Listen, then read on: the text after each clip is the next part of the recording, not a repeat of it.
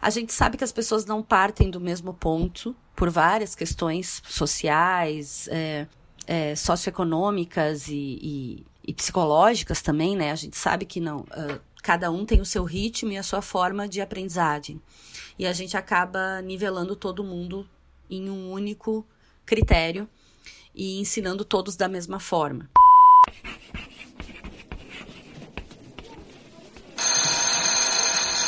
Moi Camoi, bem-vindo ao podcast Papo de Educador. Eu sou o professor Damione Damito e o tema de hoje é Learning Analytics.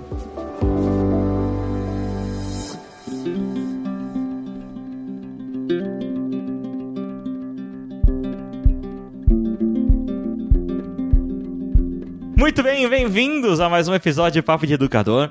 Hoje nós vamos falar de um tema bastante interessante, bastante é, promissor. É um daqueles episódios tendência que você precisa ouvir e também precisa compartilhar aí com os professores, seus amigos, com os pesquisadores, com seus alunos de licenciatura, porque eu creio que esse tema é uma das tendências na educação.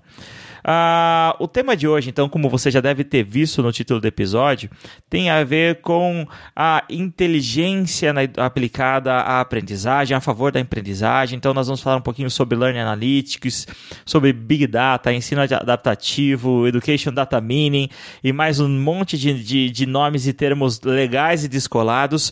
E quem vai fazer essa, essa tradução dessa sopa de letrinhas em inglês para gente é a nossa convidada, a professora Aline de Campos. Ela é professora da Faculdade Senac de Porto Alegre e ela é pesquisadora de, de informática na educação na URGS. Então, seja bem-vinda pela primeira vez ao podcast Papo de Educador, Aline.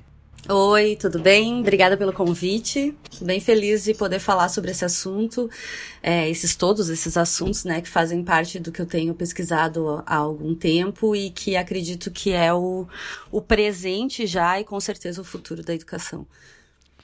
Bacana. Esse, esse é um tema que ele é bastante tendência mesmo, né, na educação. É, é algo que eu tenho ouvido falar, eu acho que eu comecei a primeira vez que eu ouvi sobre esses temas, sobre esses temas fazem aproximadamente uns 5, 6 anos.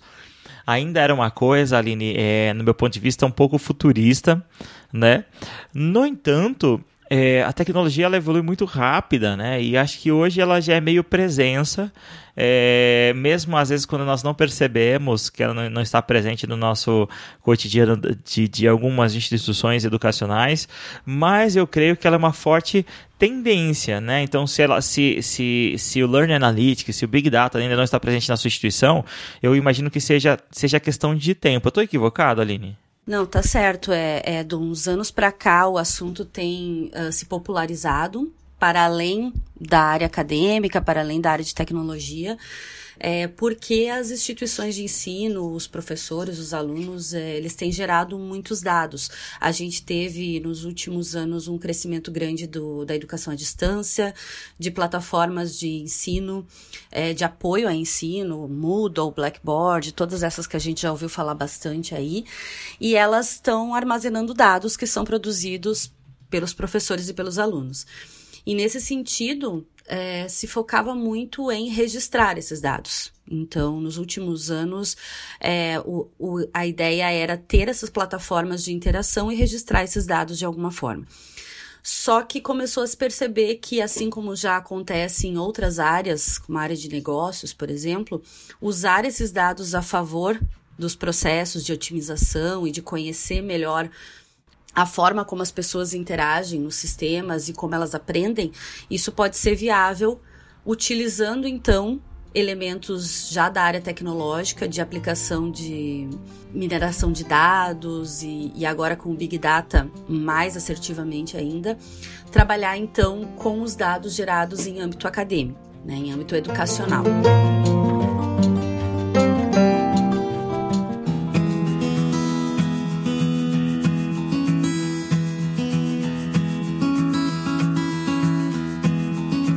Antes de a gente entrar nesse assunto e começar a, a definir esses temas, é um assunto bastante interessante para mim em particular. É, eu, gostaria de entender como que você chegou nisso, como que você teve contato pela primeira vez com esse assunto, como que, como que foi a, su, a sua trajetória, a sua jornada até chegar aqui.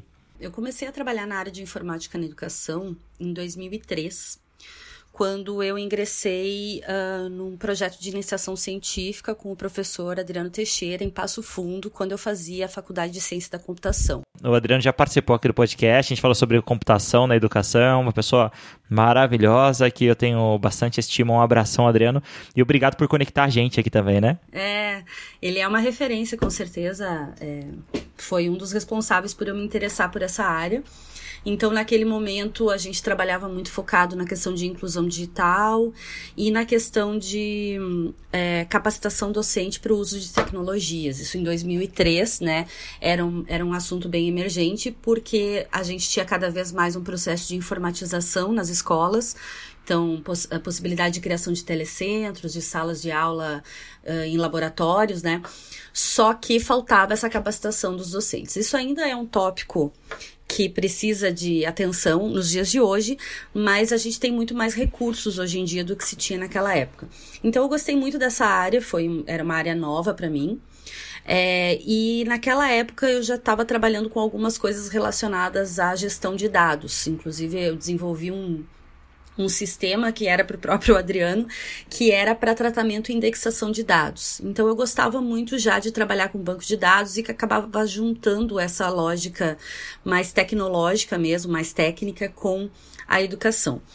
É, depois disso eu fui fazer mestrado eu vim aqui para Porto Alegre fazer um mestrado e fui para a área de comunicação e informação e comecei a ver como a parte de informação era importante.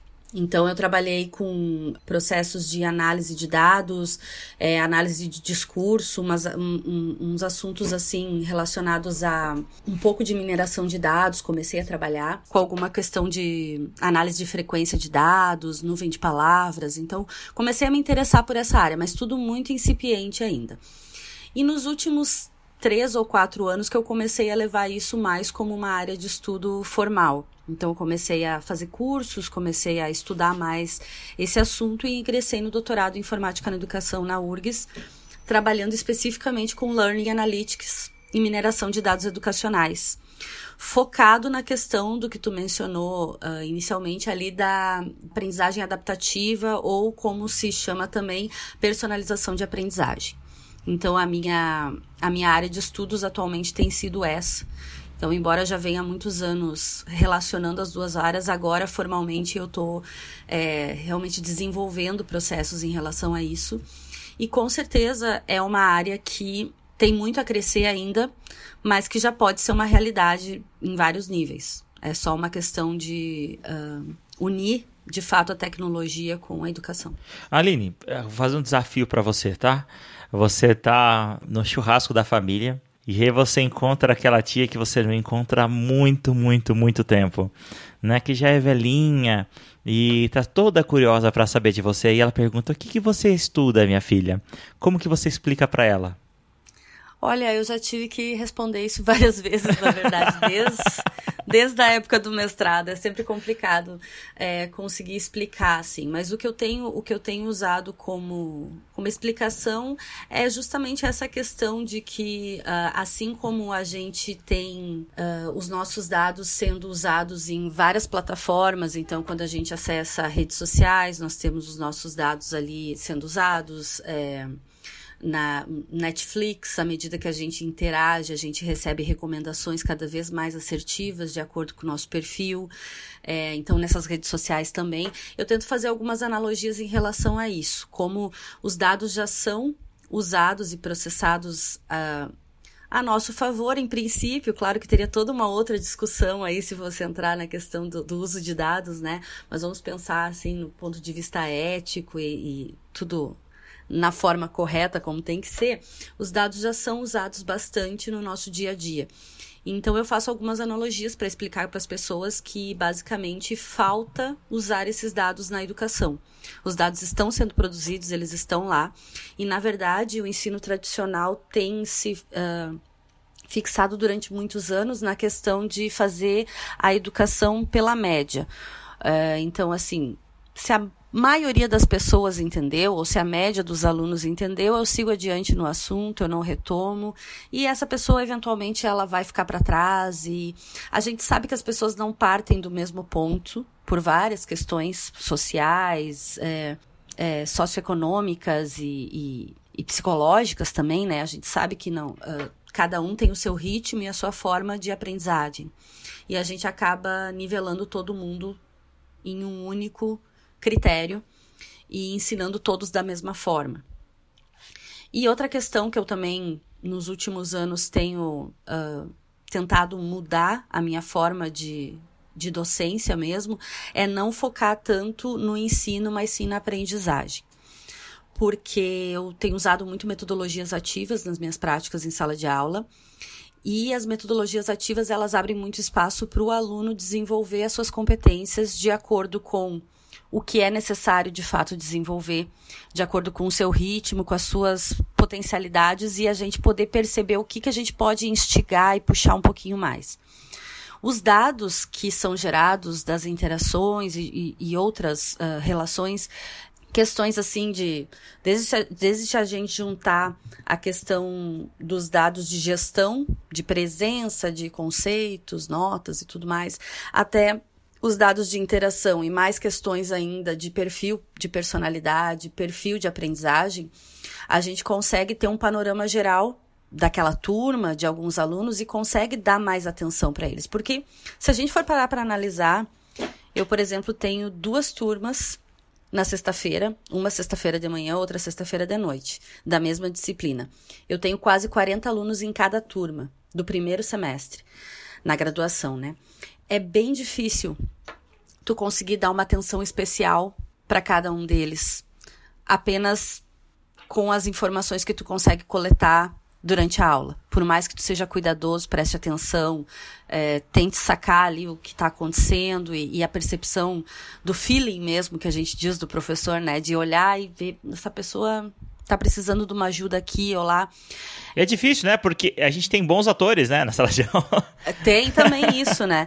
Então, muitas vezes os dados, eles podem nos mostrar coisas que seriam bem difíceis da gente perceber uh, pela quantidade de alunos que a gente tem, pela quantidade de coisas que o professor tem para fazer, a gente já tem uma sobrecarga muito grande no nosso dia a dia. Então, o que eu quero tentar fazer na minha tese, é o que eu estou tentando elaborar, eu estou no segundo ano, no início do segundo ano ainda uh, do doutorado, ainda tenho uma trajetória, é justamente tentar construir algo que seja um apoio para o professor poder tomar melhores decisões de práticas docentes, de atividades avaliativas e de conduzir uh, os alunos ao potencial que eles de fato têm e não tentar botar todo mundo dentro de uma caixinha e passar para o próximo semestre ou para o próximo ano, enfim, tentar respeitar as singularidades dos alunos. Isso é, isso é cruel, Parece né? Um... É, Parece um pouco utópico, mas não, é isso eu, que eu gostaria. Eu não creio que é utópico, não. Acho, acho que é necessário, é demandado, né? É extremamente cruel conduzir uma turma pela média, né? Isso é cruel tanto para aquele que está é, abaixo da média como aquele que está para cima da média, né? Acaba prejudicando ambos. É, e na hora de avaliar também você passa uma régua geral ali. A gente já falou bastante sobre avaliação e sobre a importância da, da, da avaliação no processo de aprendizagem como um instrumento de aprendizagem. E ela acaba virando um instrumento punitivo, né? Ranqueando os alunos e e gerando uma série de distorções. A gente não vai nem entrar nisso, mas é uma série de, de problemas.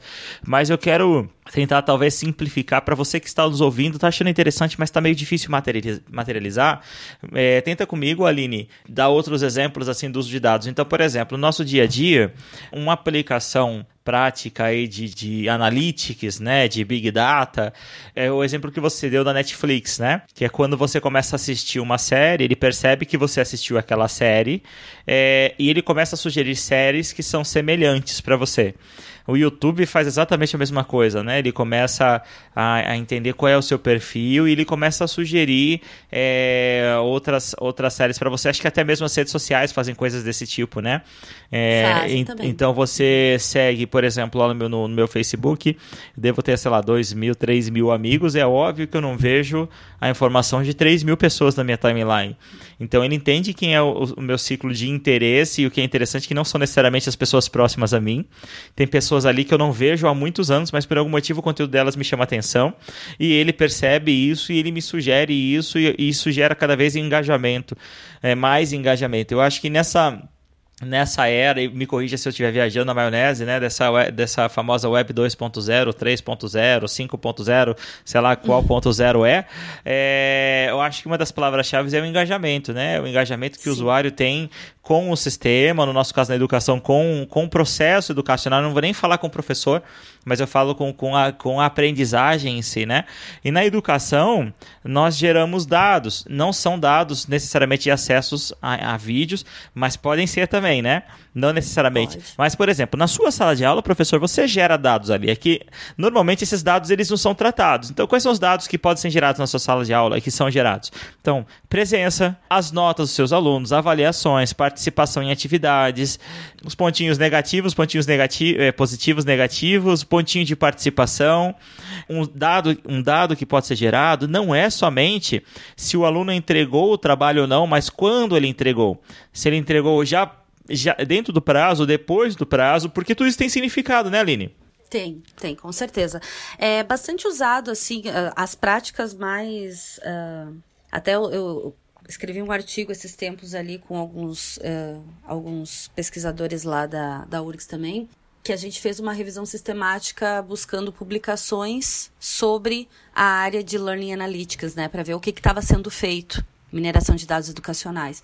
E a maior parte das, uh, dos estudos feitos nos últimos anos, eles focam na questão de desempenho acadêmico, de analisar a progressão do desempenho acadêmico do aluno, né, a questão de é, os conceitos ou as notas, enfim, depende de cada instituição, né, que, que eles estão recebendo, as entregas que eles fazem versus os resultados que eles têm, se isso implica ou não. E o segundo assunto mais, mais é, pesquisado é a evasão escolar. Então, tem vários estudos relacionando os dados coletados com a, os processos de evasão escolar, inclusive num sentido de prever evasão escolar para poder fazer algo em relação a isso. Então, a gente chama isso de análise preditiva, né? A gente, na verdade, tem quatro formas de trabalhar com análise de dados. A gente tem a análise é, descritiva, que é aquela que simplesmente ele vai mostrar os dados na tela ali em forma de gráficos e a gente sabe o que está acontecendo, né? O clássico, aqueles gráficos, a gente chama muitas vezes de dashboards, né? essa eh, dentro de um sistema, essa área onde aparecem muitos gráficos, estatísticas de uma forma mais agradável de visualizar, mais intuitiva, a gente chama de dashboard. Então, a análise descritiva trabalha com isso. Nós temos a análise é, diagnóstica, que ela vai apresentar esses dados e vai um pouco além. Ela vai te dar uma sumarização desses dados. Ela vai dizer: olha, isso aconteceu por causa disso. Então, ela dá um diagnóstico como se fosse um médico mesmo diagnosticando que você está com determinada coisa por determinada coisa. Esses são os dois graus de análise de dados que a gente mais percebe o uso é, na educação hoje em dia. Então falta um pouco avançar ainda, e esse, essa é a tendência do que tu falou até da, da web 3.0, que se chama, que, que muitos falam, né, que é a web semântica, que é significado dos dados que nós temos hoje em dia que é uh, dois tipos de análises, que é a análise preditiva, que é essa que eu te falei, de prever a evasão de acordo com determinados comportamentos. Então, tu observa determinados comportamentos que geraram evasão. Isso quer dizer que provavelmente esses comportamentos estão associados à evasão. Então, quando um aluno começa a apresentar esses comportamentos, a gente já pode intervir. E a análise prescritiva, aí ela vai além ainda, porque aí, a, além de prever o que pode acontecer, ela já diz: olha só, faça isso aqui, porque pode ser que aconteça isso aqui. Então ela vai muito além, né? E esse é. Tem muito potencial. Tem muito potencial. Eu acho que esse, esse potencial para evasão é algo que, que me chama muita atenção. Em 2015, contar um segredinho pra, só para você e para a audiência do Papo de Educador, o projeto que me levou para a Finlândia foi o uso de aprendizagem adaptativa e esse conceito de Learning Analytics para a diminuição da evasão. Né? Então, a, a ideia era justamente essa: prever as ações dos alunos que poderiam resultar num processo de evasão. E, e, assim, são vários sinais. Eu acho que você que está nos ouvindo sabe que a evasão é um problema no nosso sistema educacional, principalmente quando a gente fala, é, eu não vou nem falar de educação básica, mas quando a gente fala de, educa de ensino profissional, é, educação superior, a evasão, os níveis de evasão geralmente eles são bastante altos, né? E vários indicadores podem demonstrar que o aluno está tendenciando a evasão. Tá? É assim, vamos exemplificar. Então, é aquilo que nós já citamos. Quando ele começa a entregar trabalhos com atraso ou não entrega, quando as faltas, as faltas começam a ficar recorrentes, atrasos é, para ingressar na aula ou no sistema começam a se tornar é, habituais, né? Então são alguns dos sintomas. Talvez aí você juntando com a área financeira, se for uma entidade particular, atraso no pagamento. Então, essa coleção de dados, esse conjunto, perdão, de dados, eles indi indicam ou podem indicar que algo não está bem e a evasão pode ser uma das possibilidades. E aí o, o, o gestor, ele pode, gestor ou professor, ou todos eles podem tomar ações né, é, a, aplicando, eu acho que a ideia do, do, do Big Data, né, do, do Learning Analytics, e, e, depois você puder separar e talvez explicar o que, é cada um uhum. desses, desses, desses termos, acho que seria interessante para gente, mas é conhecer os dados não só por conhecer, mas para que possam ser tomadas decisões, né?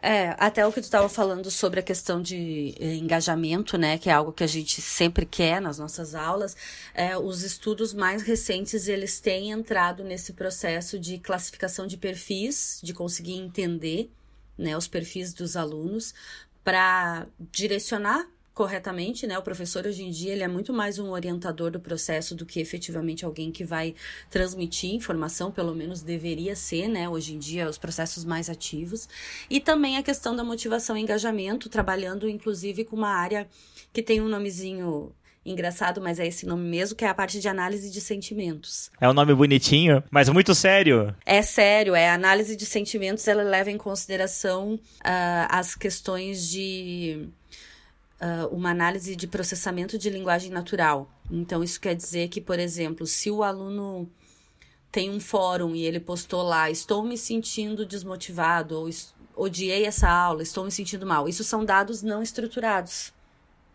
Né? São dados que eles estão ali num formato de texto. E aí, o processo de mineração de dados para análise de sentimentos, a gente consegue captar se aquilo é positivo, se é negativo, se é neutro, é, que tipo de sentimento que aquilo exprime.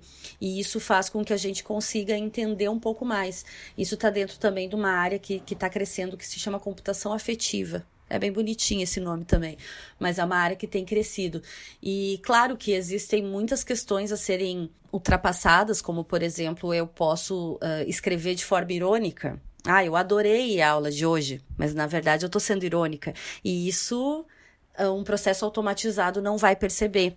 Por isso que entra sempre a figura do professor como decisivo nesses processos. Então, nenhum desses processos, e é até bom deixar claro isso, porque às vezes que eu vou falar sobre isso, o pessoal acha que é uma tentativa de substituir o professor de alguma forma. E eu sou professora, eu não quero, é, de, de forma alguma, trabalhar nesse sentido.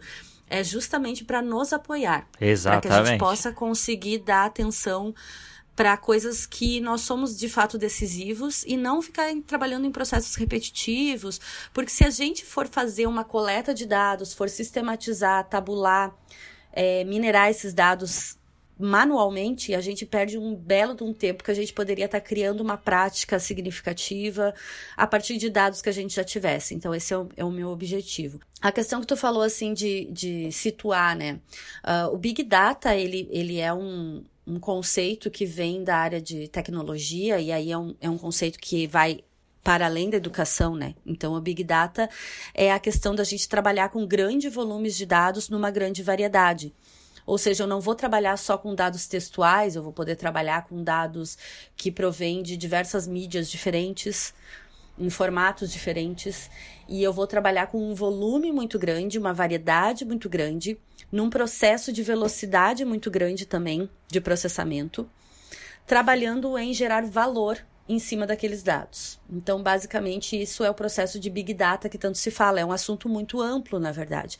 Esse conceito ele foi criado para abarcar todos os outros processos que eu vou falar agora. Porque aí a mineração de dados, o business intelligence, que o pessoal já deve ter ouvido falar, o BI, famoso BI, BI muito o, usado o na área de BI. negócios, famoso BI. o famoso BI. E então assim, o Big Data é um, é um conceito que acaba englobando várias outras questões. E a aplicação de Big Data na educação tem sido então o foco de estudos é, dentro da, da gente trabalhar na questão de mineração de dados educacionais e mais recentemente em Learning Analytics. Esse termo, mineração de dados educacionais, ele é um pouco mais antigo e ele trata da gente coletar e explorar diversos tipos de dados que são encontrados no ambiente educacional. Então, pode ser na plataforma de gestão, pode ser no ambiente virtual de aprendizagem, pode ser a partir de dados inseridos pelo próprio professor, interações entre os alunos, interações com o ambiente. É, em alguns casos, quando é permitido, até uma coleta de dados em redes sociais, quando o aluno integra né, a sua rede dentro de uma plataforma. Então, a gente tem uma infinidade de fontes de dados. Basicamente, a mineração de dados ela vai trabalhar de uma forma que seja possível sumarizar esses dados e apresentar eles de uma forma uh, mais facilitada, com entendimento mais facilita facilitado. Então, a gente pode fazer processos de agrupamento de dados, de classificação de dados, é, alguns processos de mapeamento de algumas frequências de dados. Então, a gente vai demonstrar de uma forma que fique mais fácil essa compreensão. Esse conceito de educational data mining, né, de mineração de dados educacionais, ele trabalha muito numa sequência lógica de passos, começando pela coleta, passando pelo pré-processamento dos dados, que muitas vezes a gente tem que dar uma limpadinha nos dados, estruturar eles, fazer o processo de mineração e apresentar. Então, encerrou esse ciclo, os dados estão à disposição ali para que seja feito o que for melhor com eles. O processo de Learning Analytics, ele se ocupa também de coletar e analisar esses dados, só que ele leva bastante em consideração a intervenção e participação humana. Então, uh, esses dados eles são oferecidos para que seja feita uma tomada de decisão. Então, não, as pessoas não costumam traduzir muito o termo Learning Analytics, acaba se usando exatamente como está em inglês, né? Mas seria uma análise de aprendizagem, se a gente fosse uh, tentar traduzir. E nesse sentido, então, ele vai um pouco além do que a mineração de dados educacionais, porque a mineração de dados educacionais ela pode simplesmente apresentar os dados ali sem fazer necessariamente uma análise em cima desses dados. Né? Ela pode simplesmente deixar os dados de uma forma mais acessível e aí a gente faz o que quiser com eles. O Learning Analytics ele já vai um passo à frente. Então um meio que depende do outro, mas a gente tem essa distinção e os estudos mais recentes eles têm adotado muito mais o termo Learning Analytics do que o Educational Data Mining. É uma tendência.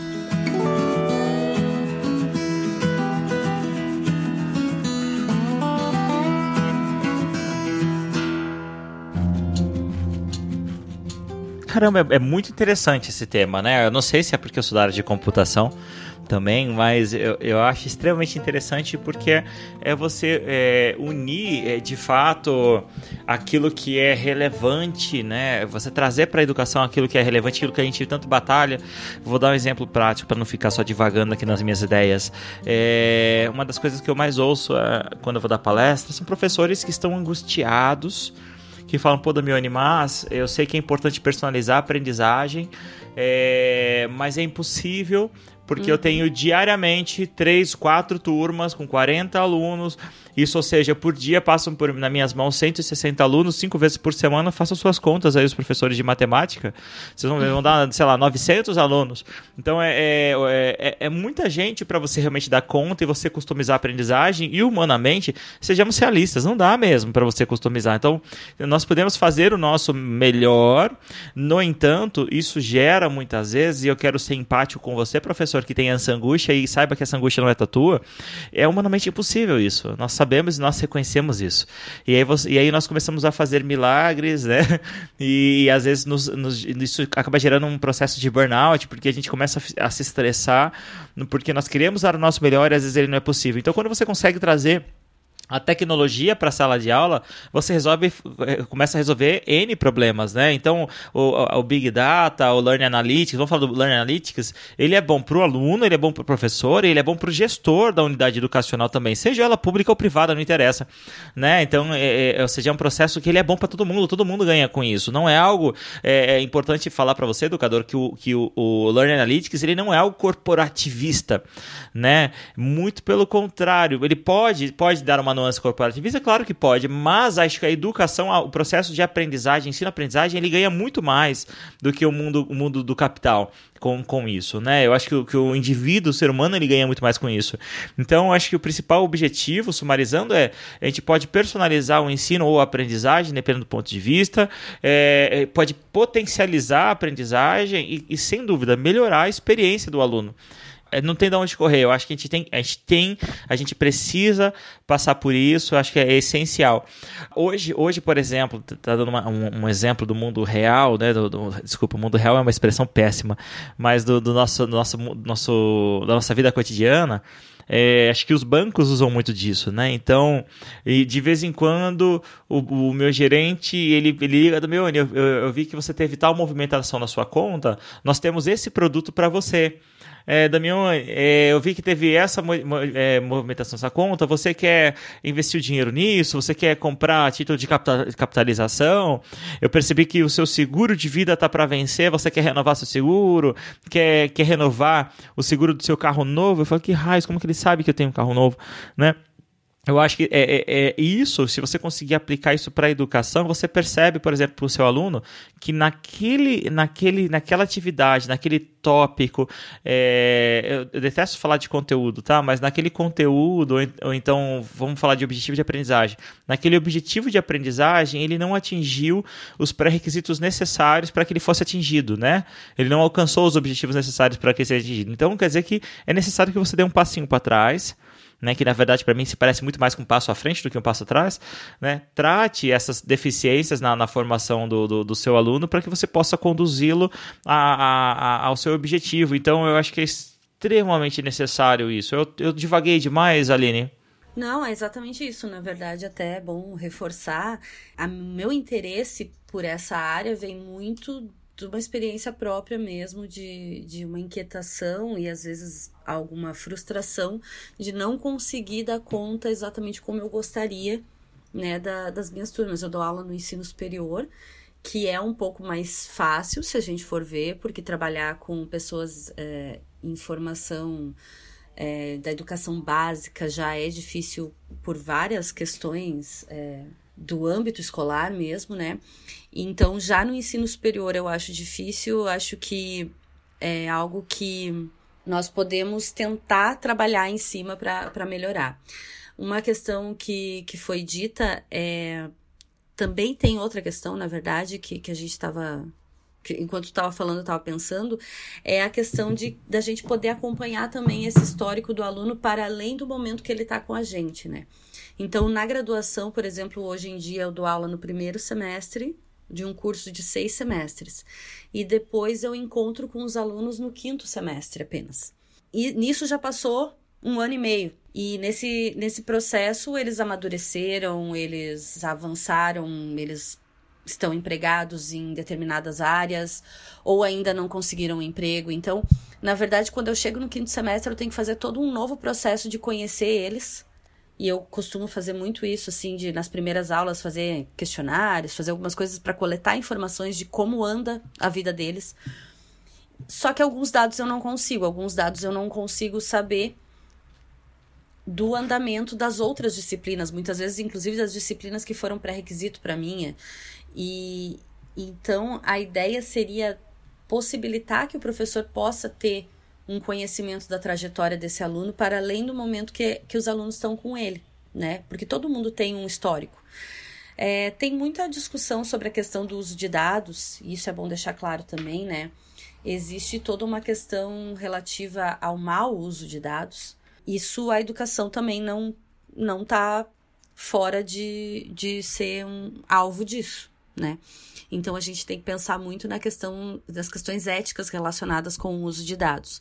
Eu, em princípio, vou trabalhar dentro da minha tese no ensino superior, Então, as pessoas que acessarem o meu sistema, participarem do projeto, elas vão, obviamente, é, passar por um processo de autorizar ou não o uso daqueles dados. Mas a gente sabe que é algo bem delicado. E pode ser uma coisa também que acabe causando, às vezes, um pouco de preconceito em relação ao que tanto se fala, né? Sobre o, o mau uso dos dados. Mas, com certeza, se a gente usar da forma correta, traz muito mais benefícios do que malefícios. Tem uma parte chamada Academic Analytics, que é justamente essa parte de gestão. Então, para as instituições de ensino, tanto particulares quanto federais, isso pode ser bem interessante do sentido de uh, acompanhar também os alunos como um todo e, inclusive, os professores também.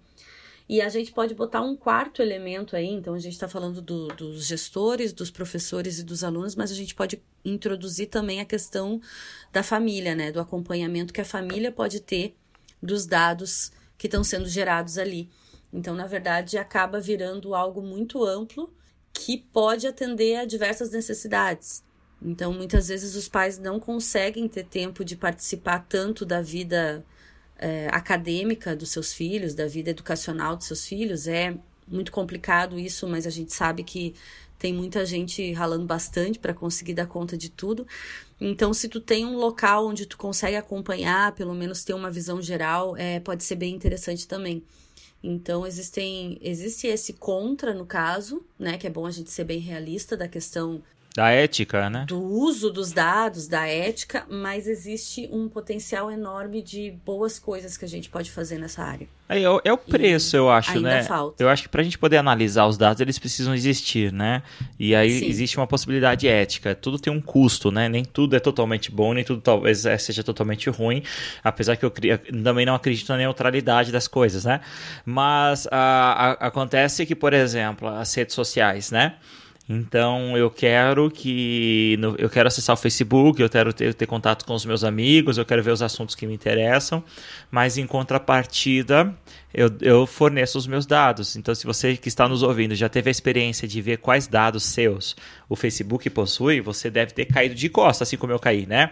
Eu vou deixar o link aqui nesse episódio, no, no post aqui desse episódio, como que você faz para ver os dados que o Facebook tem seus. E aí, aposto que se você nunca fez isso, eu super recomendo que você faça isso. Faça isso, inclusive, com seus alunos, se, se calhar na, na sua disciplina, porque, gente, é de cair o queixo, né? Porque ele tem tudo, ele sabe mais coisas de mim do que eu mesmo. Inclusive, vou dar um exemplo para você que usa aí o Android. É, se você for lá no, no Maps, se você nunca fez isso, faça isso comigo. Você vai lá no Maps, abre aqui o aplicativo de mapas, você vai no menu e aí tem uma opção, a segunda opção do menu chama sua linha do tempo. Se você deixou seu GPS ativado, ele vai te mostrar, por exemplo, vou dar meu exemplo aqui. Ele, ele, ele está me mostrando agora esse momento na minha tela, você não está nos vendo, mas use a sua imaginação. Ele está me mostrando um mapinha qual foi o trajeto que eu realizei ontem. Então ele está me informando que ontem eu rodei 58 quilômetros de carro no, durante 2 horas e 7 minutos e andei 70 metros a pé. É isso mesmo, sou sedentário, me julgue sociedade. É... e aqui o interessante é que ele mostra exatamente aonde eu fui, se eu fui andando, se eu fui de bicicleta, se eu fui a pé, e ele me dá uma precisão absurda. Ele me mostra, inclusive, ele diferencia se eu fui de moto ou se eu fui de carro. Ele mostra se o deslocamento ele foi aquático, ele foi aéreo, né? Então ele mostra uma, série de dados e isso aqui pode ser usado das mais variadas formas diferentes, né? É aí que entra a questão da ética, né? Se ele pode ser usado para o bem ou para o mal aquela, aquela, aquilo que nós vemos na TV, né? Ah, é, foi sequestrado tal pessoa, então aí o FBI acessou os, os, os, os, dispositivos e viu o que a pessoa fez, aonde ela estava. Isso você mesmo pode fazer no seu, no seu próprio celular, né? É, mas uma coisa que eu acho bastante interessante e aí você falou algumas, algumas vezes durante essa sua fala sobre isso, Aline, é sobre é, a avaliação da aprendizagem, não somente ali durante o momento formal de aprendizagem. Né? Uma, uma das coisas legais do, do Learn Analytics é a possibilidade, isso talvez seja o que mais me deixa empolgado, é a possibilidade de avaliar a aprendizagem informal e a aprendizagem não formal também. Um, uma das maiores dificuldades é, da escola é que a escola, ela presume, ela parte do, do, do princípio, e acho que isso está mudando, é que o aluno ele aprende somente naquele momento e ele avalia as habilidades que são, que são é, adquiridas somente ali em sala de aula. No entanto, nós sabemos, principalmente nessa era dos dispositivos móveis, que eles estão aprendendo a todo momento e todo tempo. Eles trazem coisas que, que nem foram faladas ou abordadas na escola. E a questão é, por que não abordar elas? Né? Por que não avaliar elas? Visto que, para que o aluno possa adquirir determinadas competências, são necessários pré-requisitos e, e, e nem todos esses pré-requisitos eles podem ser contemplados em sala de aula. E nem sei se eles devem ser contemplados em sala de aula. Não sei se eu estou sendo muito ousado no que eu estou falando tá? Eu acho que tem coisas que eu acho que o aluno ele precisa se desenvolver de outras formas que não seja um ambiente formal de aprendizagem, tá? É, por exemplo, as habilidades socioemocionais, mas vamos restringir o nosso escopo do nosso bate-papo aqui. Então, por exemplo, é, vamos agora traduzir isso de uma maneira de uma maneira simples. Então, você é professora de inglês e você quer avaliar o seu aluno na capacidade de formular pensamentos complexos através da linguagem americana. Então, às vezes, como que você vai avaliar isso na sua sala de aula? Existem N instrumentos avaliatórios, nós já falamos aqui no Papo de Educador sobre vários deles, mas o porquê não você não possa avaliar ele pela conversa que ele tem com o primo dele que está morando nos Estados Unidos lá e eles gostam de se comunicar em inglês.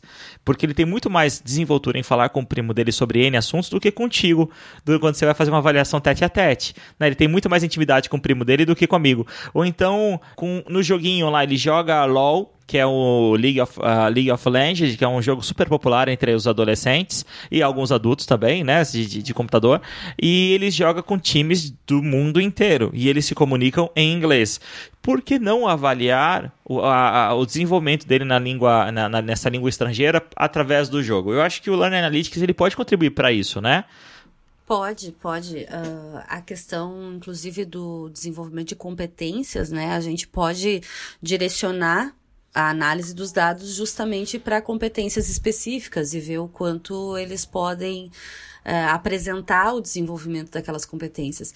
É, algumas instituições de ensino, a instituição que eu trabalho, né, a Faculdade Senac, o Senac como um todo, nacional, uh, nacionalmente falando, é, é usada a avaliação por competências e não notas, por exemplo. Então, a gente não dá 10, 8, 7, divide por 3 e vê se passou, né? Não, a gente não tem esse tipo de avaliação. As avaliações, elas são por competências com conceitos. E os conceitos são bem definidos, o que que tu precisa atingir, o que tu precisa apresentar, na verdade, para cada um dos conceitos. E os desenvolvimentos de competências, eles são bem centrados, claro, a gente está falando também de ensino técnico profissional, né? Então, eles são focados em competências humanas, competências técnicas e competências gerenciais. Então, desde tu ter a assiduidade nas aulas, o comprometimento de fazer as entregas nos momentos corretos, então tudo isso está sendo avaliado, porque quando eles vão para o mercado de trabalho, é isso que vai ser avaliado, né, é, em geral. Então, poder classificar quais são as competências que tu quer analisar e, e extrair dos dados o que pode demonstrar cada uma das competências é um desafio porque uh, tu precisa entender quais são esses dados necessários, conseguir coletar esses dados e trabalhar em cima deles, né? E ainda gerar de uma forma que fique fácil de entender para qualquer nível de conhecimento, porque a gente vai trabalhar com professores que são da área de tecnologia e professores que não são, a maioria vai acabar não sendo da área de tecnologia, né? Então tem que ser algo que traduza bem se a, uh, o que foi o que foi designado. Então nesse sentido trabalhar em cima de competências dentro do ensino formal ou não formal é, é possível sim dentro da, do processo de Learning Analytics, a gente, a gente só precisa trabalhar em cima de analisar quais são os dados, como que a gente coleta e como que a gente exibe. E esse processo acaba sendo um processo bem multidisciplinar, porque Learning Analytics ele é formado basicamente por três áreas. Então a gente tem a área da ciência da computação ali mais técnica, a gente tem uma área das ciências exatas como estatística, que é bastante usada, e a área de educação, porque se colocar só uma pessoa da computação e uma pessoa da estatística, eles não vão saber o que, que eles vão medir. Então, eles têm os dados, eles sabem processar os dados, mas para que medir isso? O que, que eu vou medir? O que, que eu vou ver? Então, as equipes costumam ser multi, multidisciplinares. Por isso que existe um espaço grande, se alguns professores aqui estão nos ouvindo e pensam assim, ah, mas eu não gosto de tecnologia, eu não sei nada de tecnologia, eu ouço muito isso, né? Ah, sou horrível em tecnologia. Você tem um papel super importante nos processos de Learning Analytics, porque é basicamente quem vai dizer o que, que se precisa fazer e qual a melhor forma de visualizar isso, quais são os elementos que nós precisamos. E aí a parte técnica deixa para o pessoal da TI aí que o pessoal trabalha, mas é, é bem importante dizer isso para o pessoal se encorajar a conhecer essa área, conversar com pessoas que estão estudando essa área, porque a gente precisa muito disso. Eu mesma agora no meu doutorado tenho estudado muito a questão educacional, mais do que eu já estudei uh, nos, nos, últimos anos, porque eu sempre ficava muito focada na parte técnica, né? Então agora estou estudando muito a parte de educação, conversando com muitas pessoas e tentando me imbuir dessa, desse espírito aí da educação, assim, mais da, das teorias da educação mesmo, para poder fazer um projeto que atenda realmente as expectativas, não fica um projeto só tecnológico, né? Mas sim um projeto voltado à educação, efetivamente.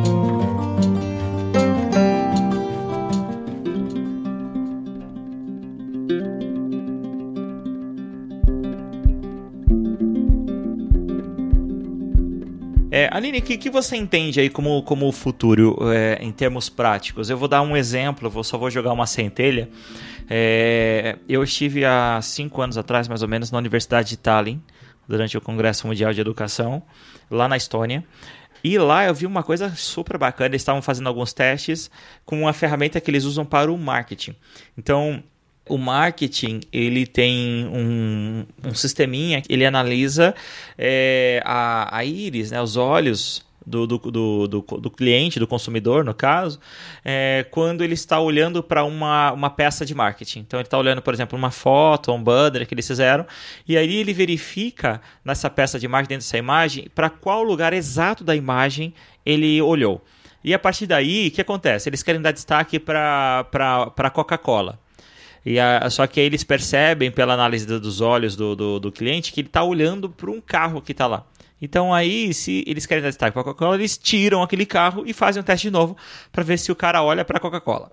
E eles estavam fazendo, começando a fazer alguns testes aplicados à educação no ambiente virtual de aprendizagem. Isso eu achei super legal. E, como, e que tipo de aplicações eles podem fazer nisso? Eles estavam tentando, conversaram assim, era o objetivo. Se o, se o aluno que está lá no, no EAD, lendo no texto, ele passa os olhos repetidamente é, em cima de uma, por exemplo, de uma frase ou de um, de um determinado parágrafo, provavelmente ele está com dificuldade de assimilar aquele conceito. Então, o sistema ele vai sugerir outros textos paralelos, paradidáticos talvez, ou vídeos que possam complementar aquele conceito ou conceito presente naquele trecho, né? É, então, é, é um, um dos usos da tecnologia, da inteligência artificial aí na educação. Que mais coisas assim, posso falar assim, no futuro o professor pode esperar relacionado ao Learning Analytics na sua prática diária? Não necessariamente na, na, na no, nos ambientes virtuais de aprendizagem. Ah, genial essa, essa história que tu contou aí. Fiquei até com inveja desse projeto. Muito bom, muito legal. Ótimo, daria uma ótima tese. Com certeza. Muito legal mesmo. Não, não conhecia essa, essa ideia, mas é ótima. Uh, a gente já tem algumas coisas que são usadas é, em eye tracking, né? Que eles falam que é o é, justamente rastrear o olhar, né? Ele é Isso. é usado muito em marketing mesmo. Eles fazem mapas de calor depois para sites, mas para educação é genial usar isso porque de fato até para o processo de EAD isso pode ser muito relevante.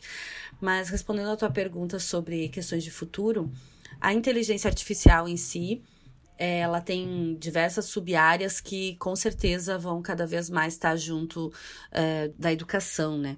Então a parte de Learning Analytics, ela ela trabalha com aprendizagem de máquina, que é uma assim, traduzindo basicamente é a gente fazer o computador ou o sistema aprender algumas questões para que quando ele identifica aquela questão, ele já reconheça e já apresente uma solução. Então, sistemas de recomendação funcionam assim. É, isso que eu falei das análises preditivas e prescritivas, elas funcionam dessa forma. Então, cada vez mais a aprendizagem de máquina vai ser uma área é, que está entrando em todas as outras áreas, né? Então, a gente tem a, a parte de machine learning em várias áreas, mas na educação vai ser muito, muito importante. Outra questão é a computação cognitiva. Né? Então, o que a gente tem hoje assim de mais popularizado em relação à computação cognitiva são os chatbots, que são esses robozinhos que a gente conversa aí para atendimento, né, em sites e no próprio Facebook a gente tem os chatbots hoje em dia das empresas que a gente pode fazer todo um pedido, conseguir informações em algo que já está pré-programado. Então, acredito que a computação cognitiva, não só na área de chatbots para assistentes virtuais, por exemplo, mas também na parte de análise de personalidade, de uh, oferecer recursos de raciocínio. E atenção para essa palavra, porque é um raciocínio pré-programado, não é um raciocínio inteligente como nós. Então, o que nos difere ainda desses robozinhos da computação cognitiva é a nossa criatividade, a nossa possibilidade de tomar decisões mais assertivas, né? Mas a computação cognitiva ela pode processar de forma muito mais rápida e assertiva diversos dados que a gente demoraria muito tempo para processar. Então, ela nos dá um atalho, digamos assim, para que a gente possa tomar decisões. Então, com certeza, assuntos relacionados à educação que a gente deve ficar de olho são é, aprendizagem de máquina e computação cognitiva. A gente tem ali o IBM Watson, que é super famoso, né? Todo mundo já ouviu falar um pouquinho, provavelmente. E uh, uma outra questão também é a parte de que uh, a gente vai ter cada vez mais a parte de reconhecimento de imagens, como tu falou ali, a parte desse eye tracking, mas tem a parte de reconhecimento de imagens para justamente perceber a reação das pessoas enquanto ela está lendo para essa uh, lendo um texto ou ela está observando alguma coisa, então tu consegue ver algumas características físicas da pessoa, né? Uh, já tem, eu sei que tem algumas iniciativas de fazer controle de presença por reconhecimento de imagem. Eu odeio fazer a chamada, então para mim seria Seria ótimo lindo, né? esse tipo de coisa. Queria muito. Tem as questões de realidade virtual e realidade aumentada também na educação. Então, trabalhar com aplicativos de realidade aumentada para fazer processos mais interativos, aqueles óculos de realidade virtual também para fazer experiências mais imersivas na educação. Isso tudo pode gerar dados também, porque você pode, por exemplo, ter um aplicativo uh, de realidade virtual que vai rodar num daqueles óculos e o aluno vai estar num ambiente imersivo e ele vai fazer todo um procedimento e aquele procedimento vai gerar dados. Então, pode ser um procedimento de exercitar algum conteúdo, de desenvolver alguma competência, um processo avaliativo, por que não? De uma forma muito mais imersiva. Tudo parece muito futurista, muito longe da gente, muito caro, né? A gente começa a falar isso, às vezes as pessoas ficam me olhando com uma cara, mas isso é muito Black Mirror, que nem fala assim, é muito Black Mirror. Isso é muito do futuro. Isso aqui no Brasil não tem como, mas tem sim, tem sim, porque a gente tem possibilidades de, de conseguir recursos de uma forma bem mais acessível. A gente acha que celular, celular é uma coisa que deveria ser mais bem usada em sala de aula, né? Todos os alunos acabam tendo smartphone hoje em dia e muitas vezes esses smartphones são proibidos de serem utilizados ao invés de serem introduzidos na prática. Muitas vezes a gente tem escolas que não têm laboratório de informática, mas os alunos têm smartphone. E esse smartphone podia ser usado e gerar dados, e a partir dessa geração de dados a gente trabalhar em cima deles também. Então, existe um potencial muito grande e, e é necessária uma conscientização de todas essas figuras envolvidas, né? Os alunos, os pais, os professores e as instituições. Então, é um, é um caminho que está sendo traçado, tem muito potencial. Que bacana. Bom, Aline, eu queria agradecer você pelo bate-papo. Tem é um assunto que eu acho de grande interesse, eu acho super interessante. Eu tenho certeza que você que está nos ouvindo também. Se você que está nos ouvindo tem algum insight sobre esse tema, você tem algo para falar, isso já chegou na sua escola, né? Por favor, deixe a sua experiência, compartilhe com a gente nos comentários desse post, ou então através do e-mail contato arroba br. Aline, muito obrigado pela sua participação. O Papo de Educador está de portas abertas para a gente conversar aí outras vezes, tá?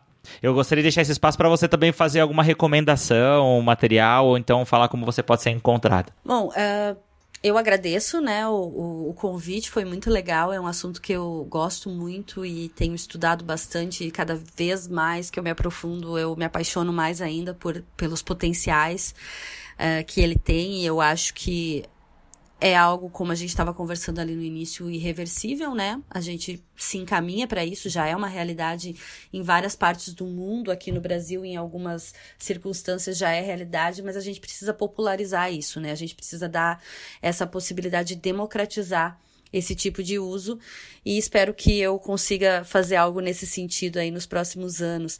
É, quem quiser trocar uma ideia comigo a respeito desse assunto, uh, pode entrar em contato. É, eu acho que depois uh, tu deixa ali os meus, os, as minhas redes, meus contatos. Eu estou à disposição para a gente trocar umas ideias em relação a isso.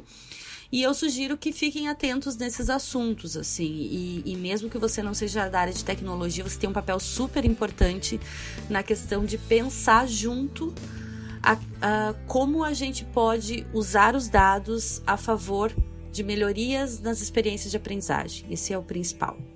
Perfeito, Aline. Brigadão, assim, muito agradecido pela sua participação. Obrigado para você também que está nos ouvindo e nós nos encontramos então no nosso próximo episódio. Até mais, tchau, tchau.